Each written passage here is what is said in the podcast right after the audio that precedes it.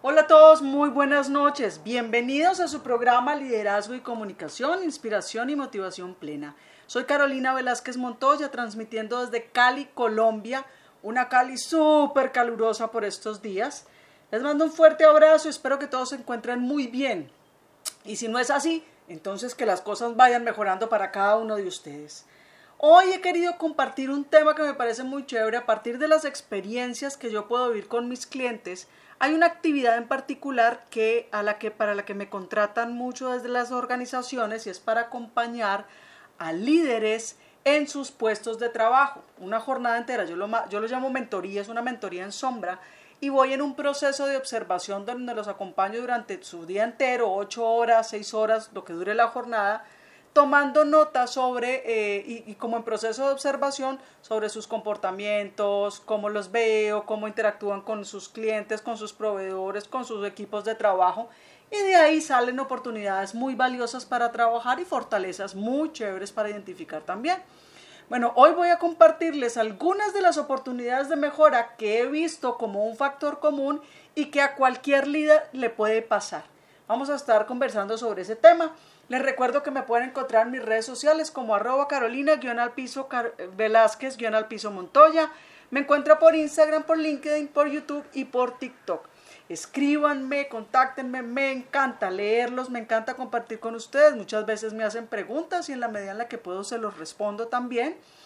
Y bueno, esta noche vamos a, a aprender, a aprender de nosotros mismos y la invitación es aquellas oportunidades de mejora de las que yo mencione hoy, que ustedes puedan identificar en ustedes mismos, bueno, dense la oportunidad de pensar qué es aquello que pueden hacer o dejar de hacer para que esto mejore y tenga un impacto positivo en ustedes y en sus equipos.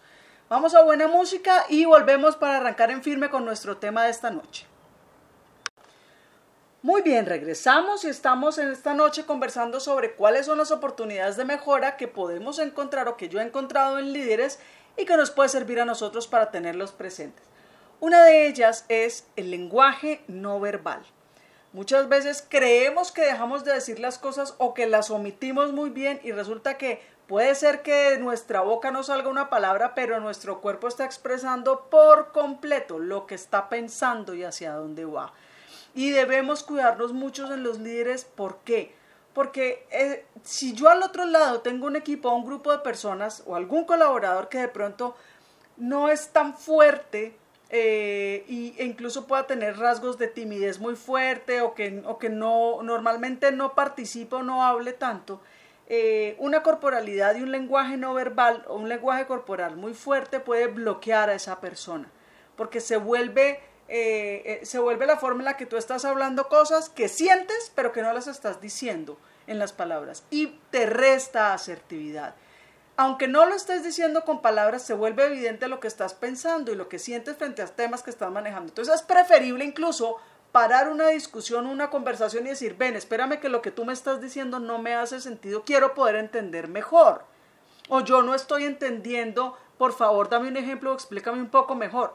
Pero si yo me quedo callado, pero mis ojos, mis cejas se levantan, eh, aprieto los dientes, mis manos se acomodan, me cierro con los brazos en el pecho, todo eso lo está viendo y lo están percibiendo al otro lado. Se vuelve contraproducente porque genera bloqueos hacia y desde las demás personas. Entonces, ¿qué pasa? Al otro lado, yo no estoy diciendo nada, pero al otro lado pueden estar empezando a tener su propia película sobre mi corporalidad y sobre lo que estoy dejando de decir. Entonces, ¿qué pasa? En una siguiente reunión, esa persona que va a pasar probablemente no opine. Yo ni siquiera le dije nada, pero fui tan tan contundente perdón, desde mi lenguaje no verbal que puedo generar bloqueos y cierres en el otro.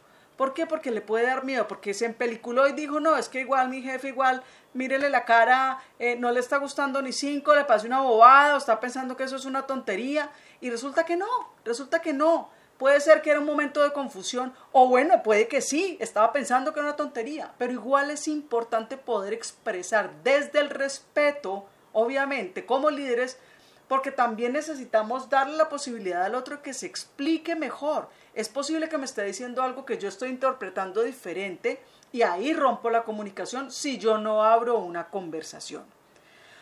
Muy bien, otra de las cosas que se vuelve y que veo como un factor común es cómo las emociones nos pasan factura.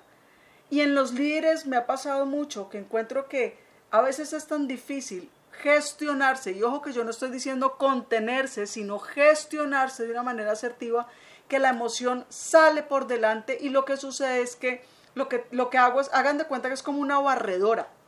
Me voy y abrumo al otro a tal punto que lo puedo dejar herido en muchos sentidos, porque desde mi emocionalidad me fui ristre expresando lo que yo estaba pensando o sintiendo, pero sin filtro. Entonces fíjense que el anterior yo decía era una corporalidad contenida, un lenguaje no verbal, pero dejarla salir como lava caliente tampoco es la opción. Las emociones sin lugar a dudas no son ni malas ni buenas, pero ellas pueden ser agradables o desagradables, esto lo he comentado yo con ustedes en varios programas, pero se vuelve muy importante saber que yo debo gestionar mi emoción. ¿Por qué? Porque usos como el sarcasmo, la ironía, en, otros, en personas que no lo saben manejar, pues son, son em, formas de comunicarme que hacen que al otro lado se cierren, ya no quieran hablar, no quieran opinar, se sientan heridos o me ha pasado que he podido tener líderes que de pronto el sarcasmo o la ironía es tan permanente que puede llegar a volverse un tema para el otro lado una percepción de acoso, por ejemplo, un acoso laboral. Y es terrible porque desde el tipo de lenguaje que yo utilice como líder al otro lado pueden haber mil interpretaciones. Y como yo no controlo las mil interpretaciones que hay al otro lado, pues ¿qué tengo que hacer? Hacerme cargo de mi propio lenguaje, de mi gestión de emociones, de mi lenguaje no verbal. Ahí es donde yo tengo el poder para trabajar en eso. Muy bien. Otra de las oportunidades que yo veo muy valiosa a trabajar es que al líder a veces le cuesta por cuando todo el equipo no va a su mismo ritmo. Yo sé que esto, es, que esto es una frase muy trillada y es que el ritmo de un equipo es, el ritmo al que va un equipo es el ritmo del más lento del equipo. Eso es real, pero no quiere decir que ese ritmo de quien va más atrás tenga que ser el más lento de todos. Es decir, si yo como líder estoy evidenciando que no están yendo a mi ritmo, primero tengo que preguntarme, ¿es mi ritmo el correcto? Porque puede ser que como líder estoy avasallando y estoy yendo más y debo detenerme. Es probable que el problema sea mío. Uno. Si el problema no es mío directamente, pero mi equipo tengo que analizar, ok, no lo estoy entrenando lo suficiente, no están con el conocimiento técnico, algo está pasando en los insumos que ellos tengan que tener para poder dar el resultado completo, la información no está bajando de manera correcta, Fíjense que puede que no necesariamente sea directamente desde mi directriz, pero igual me compete porque es algo que le está pasando a mi equipo. O si el equipo está siendo incompetente e ineficiente. E igual yo como líder tengo que hacerme cargo y bajar y revisar qué está pasando. Ahí se vuelve muy importante que el líder pueda estar directa, eh, em, muy pendiente y muy al lado en los procesos de seguimiento, abriendo conversaciones y haciendo feedback permanente para poder identificar a tiempo de manera preventiva esto que nos pueda, eh, nos pueda afectar en el ritmo en el que necesitemos trabajar. Muy bien, regresamos y seguimos hablando sobre aquellas oportunidades de mejora que podemos evidenciar en los líderes en las diferentes organizaciones hoy. Esta es una que yo sé que voy a mencionarla y algunos van a decir, ay no, y otros van a decir, uy sí, total. Las distracciones tan fuertes que tenemos hoy a nivel tecnológico. Miren, eh, este yo creo que es mi día a día con mis clientes. El tema del computador, el portátil, la, la tablet, el iPad, el celular, toda aquella ayuda tecnológica. Yo no entiendo en qué momento e, fue necesario o decidieron que era necesario que todas esas ayudas tenían que estar permanentemente abiertas, disponibles y en reuniones y en todos los momentos. El nivel de distracción que generan estas herramientas es enorme y la ineficiencia a la que nos llevan, porque son herramientas que al contrario están diseñadas para eficientar los procesos, pero el uso que les damos como líderes e incluso como seres humanos es volver absolutamente ineficiente el relacionamiento y los momentos de reunión y de trabajo como equipo. Miren, yo he visto reuniones de cuatro horas de trabajo donde perfectamente en 45 minutos habrían podido decir, tomar una decisión, compartir la información y salir. Pero es tanta la distracción y es tanto lo que se dilata y no se concreta en la reunión a partir de todos estos distractores que el tiempo que se pierde es enorme, enorme. Mi recomendación, créame, puede sonar escuelero, puede sonar lo que ustedes crean, pero yo creo que firmemente que en una reunión solo el que presenta tiene que tener el computador abierto porque necesita tenerlo. Y si alguien más necesita dar información, ábralo de la información y ciérrelo. O sea, si tenemos que llegar al punto que nos toque literalmente recoger celulares y, prohibir el ingreso, créanme, o sea, vámonos a la antigua, cuaderno y lapicero.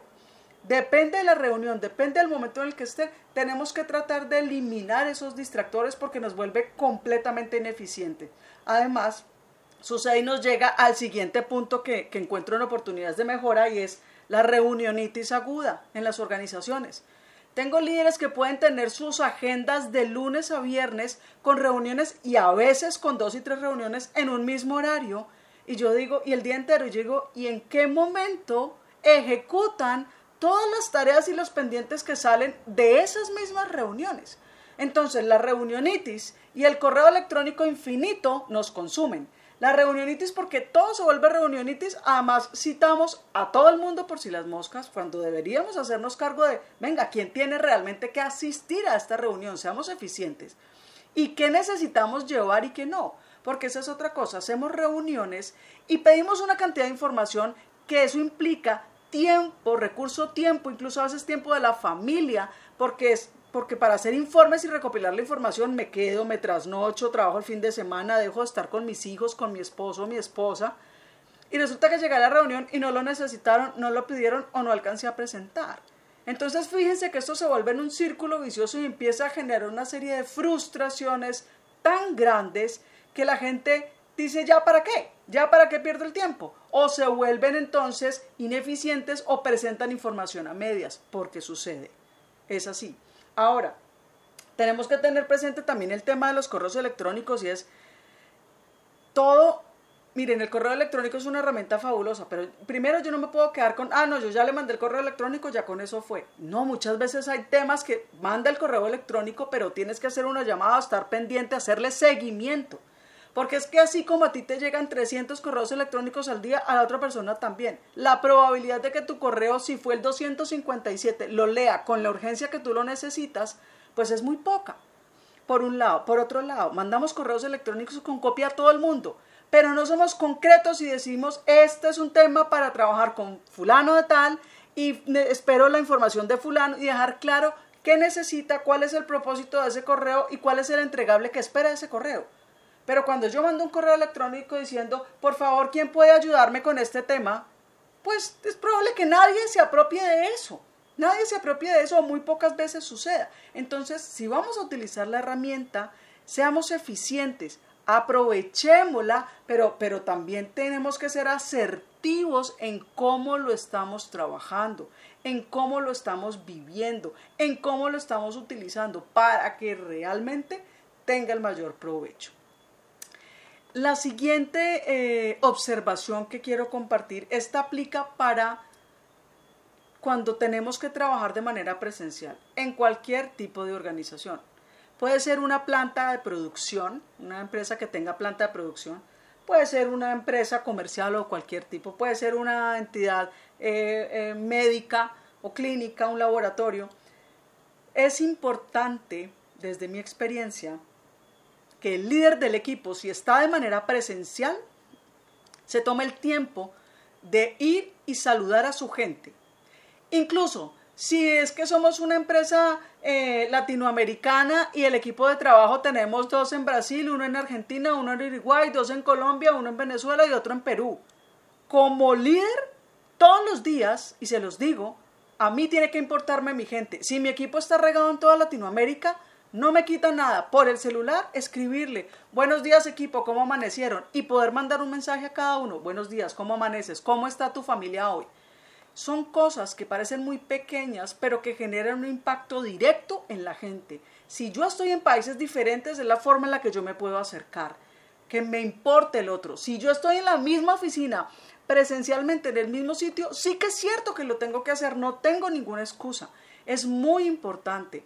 ¿Por qué? Porque tú tienes que estar presente y la gente te tiene que sentir presente y cercano, porque cuando yo estoy presente y cercano, la probabilidad de errores se disminuye. La probabilidad de, ¿Por qué? Porque tú puedes estar muy presente y darte cuenta de cosas preventivamente en conversaciones que tú estés teniendo. Porque tú puedes hacer afinaciones permanentes con tu gente cuando estás en contacto con ellos, porque te das cuenta en qué están, qué está pasando, qué dudas. Aprovechan esa llamada para preguntarte algo. Entonces es muy importante que como líder estés presente en tu gente.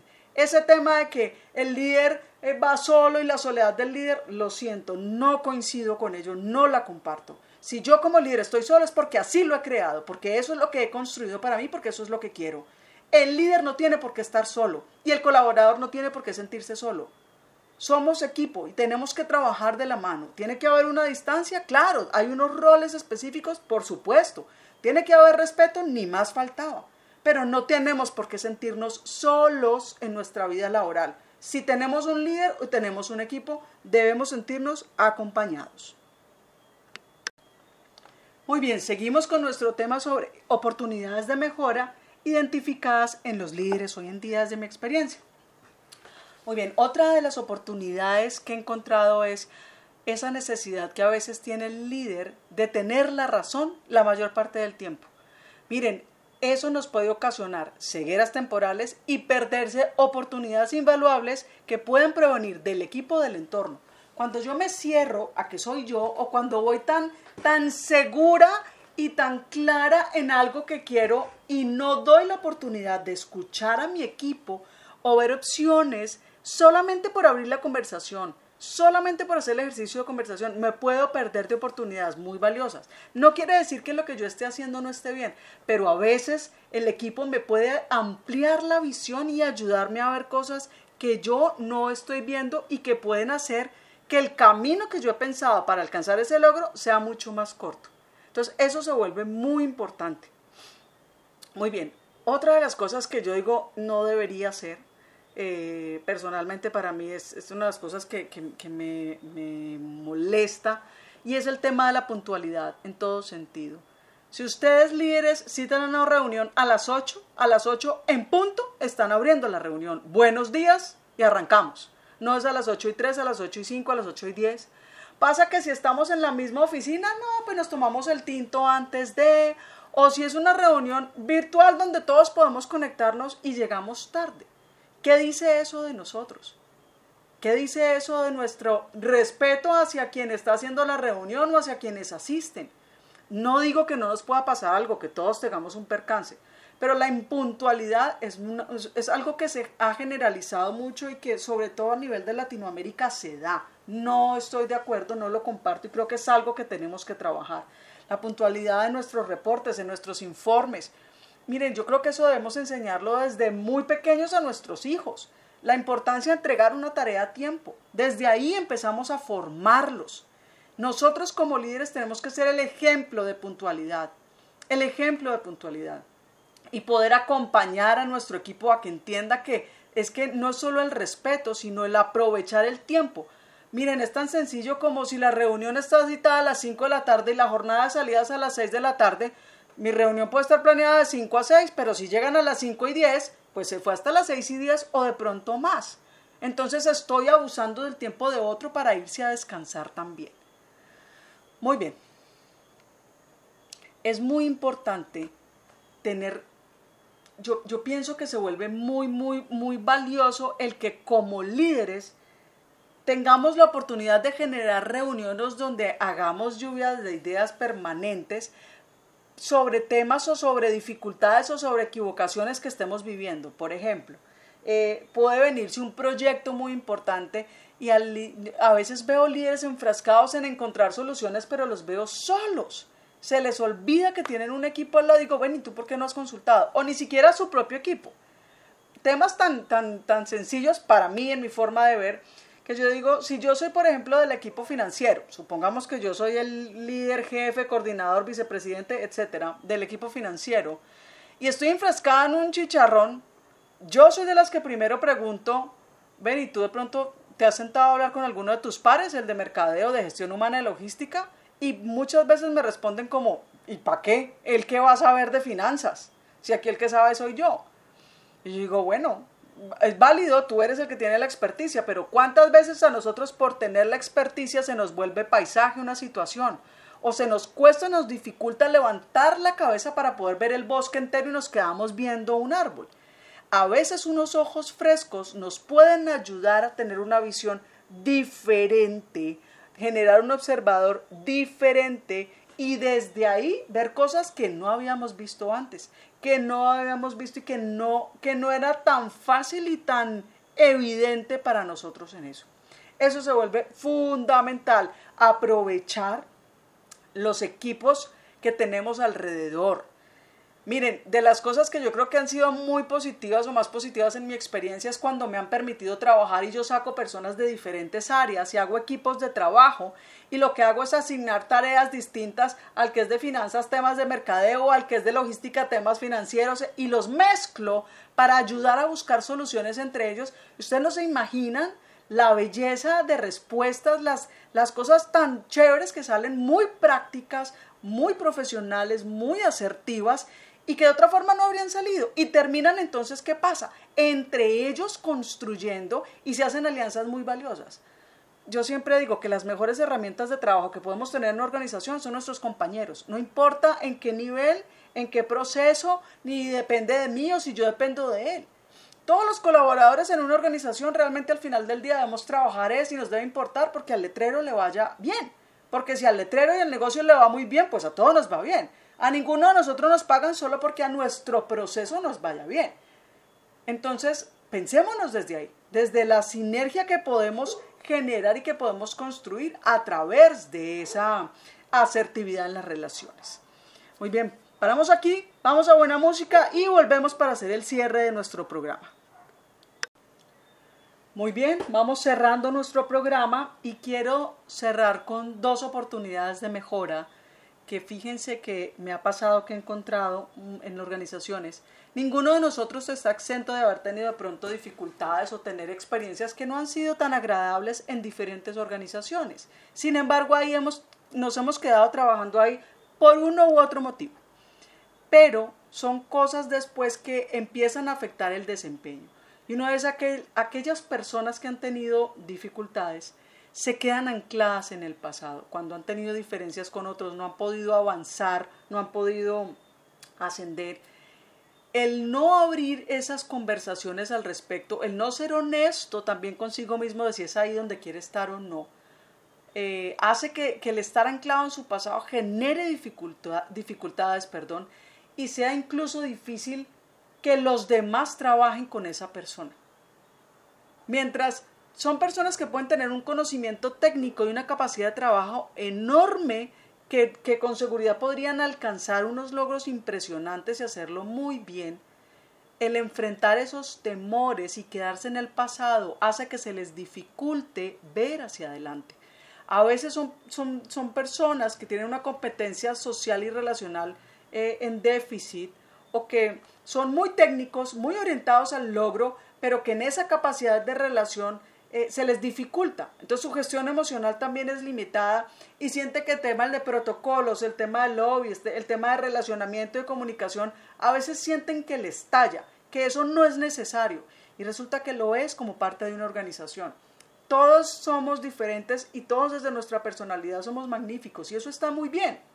Pero hay cosas que se deben entender, que en una organización, que finalmente es un ser vivo, eh, compuesto por muchas personas, tenemos que aprender a relacionarnos de una manera asertiva con el otro, porque eso nos hace, em, nos limita y no nos deja pasar, no nos deja ir.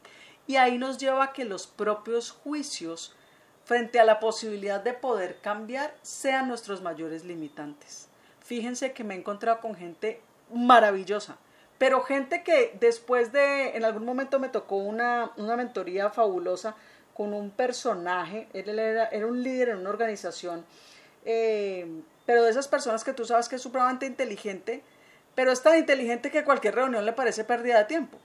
Y cuando estaban presentando la posibilidad de que yo iba a hacer las mentorías, a él le pareció la cosa más harta, aburridora, de pérdida, en fin, y no escatimó todo su rostro y sus expresiones para hacérmelo ver y para querérmelo transmitir. Y yo dije, perfecto, no hay ningún problema. Y, fue muy claro, mira, a mí esto me parece una pérdida de tiempo, a mí esto no me gusta. En ese momento se lo agradecí y le dije, perfecto, y te agradezco enormemente tu honestidad, creo que eso es muy valioso y desde ahí podemos arrancar. A mí estos temas me parecen fabulosos, ganadorcísimos y yo creo que pueden haber muchas cosas para ti aquí en esta, en esta, en esta mentoría. Ojalá te des la oportunidad. Punto. Y así arrancamos él y yo. Esto fue hace unos cinco años. Hoy en día nos encontramos y nos da un gusto enorme vernos. Y además que afortunadamente se dio él mismo la oportunidad. Eh, y resultó ser un ser humano que ustedes no se imaginan. Muchos Muchos le tenían mucha pereza porque era alguien que decía, no, es que está anclado en el pasado, no, es que es una pereza, no, es que él se queja de todo, no, es que con él todo es un problema, pero era tan brillante técnicamente que no iban a prescindir de él porque era alguien que sabía mucho y realmente era generoso con su conocimiento, porque no era que fuera egoísta, lo que pasa es que su forma de relacionarse era muy difícil pues no se imaginan el ser humano tan espectacular que resultó ser. Afortunadamente hicimos un trabajo de mentoría fabuloso, un feedback con él muy, muy, muy bueno eh, y logró pasar esa etapa y ya trabajar de una manera más armoniosa, más conectada con la gente, al punto en que la gente lo quiere mucho, porque realmente es un ser humano muy bueno. Afortunadamente, como les digo, él se permitió esa oportunidad y poder trabajar desde ahí. Pero hay muchos que a veces ni siquiera son conscientes de su dificultad. Y mientras yo no quiera aceptar mis dificultades o trabajar en ellas, es muy difícil poder salir y crear cosas nuevas, hábitos nuevos y nuevos comportamientos. Muy bien, los dejo aquí. Espero que haya sido de ganancia y de aporte para ustedes. Les mando un fuerte abrazo desde Cali, Colombia. Ya saben que me pueden encontrar como arroba carolina guion al piso velázquez guion al piso montoya por Instagram, por LinkedIn, por YouTube y por TikTok. Un fuerte abrazo y los espero dentro de ocho días.